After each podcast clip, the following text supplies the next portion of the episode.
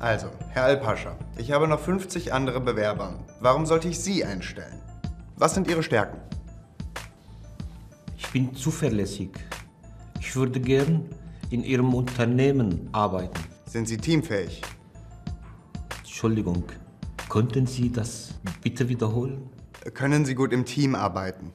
Ja, ich habe in Syrien immer im Team gearbeitet.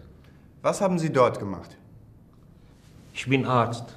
Arzt. Dann haben Sie auch eine Spezialisierung, oder? Ich bin Urologe. Aha. Haben Sie Erfahrung im Schichtdienst? Natürlich. Aber ich würde gern nachmittags und abends arbeiten, weil ich vormittags noch einen Sprachkurs besuche. Das ist kein Problem. Wollen Sie Teilzeit oder Vollzeit arbeiten? Ich musste Vollzeit arbeiten.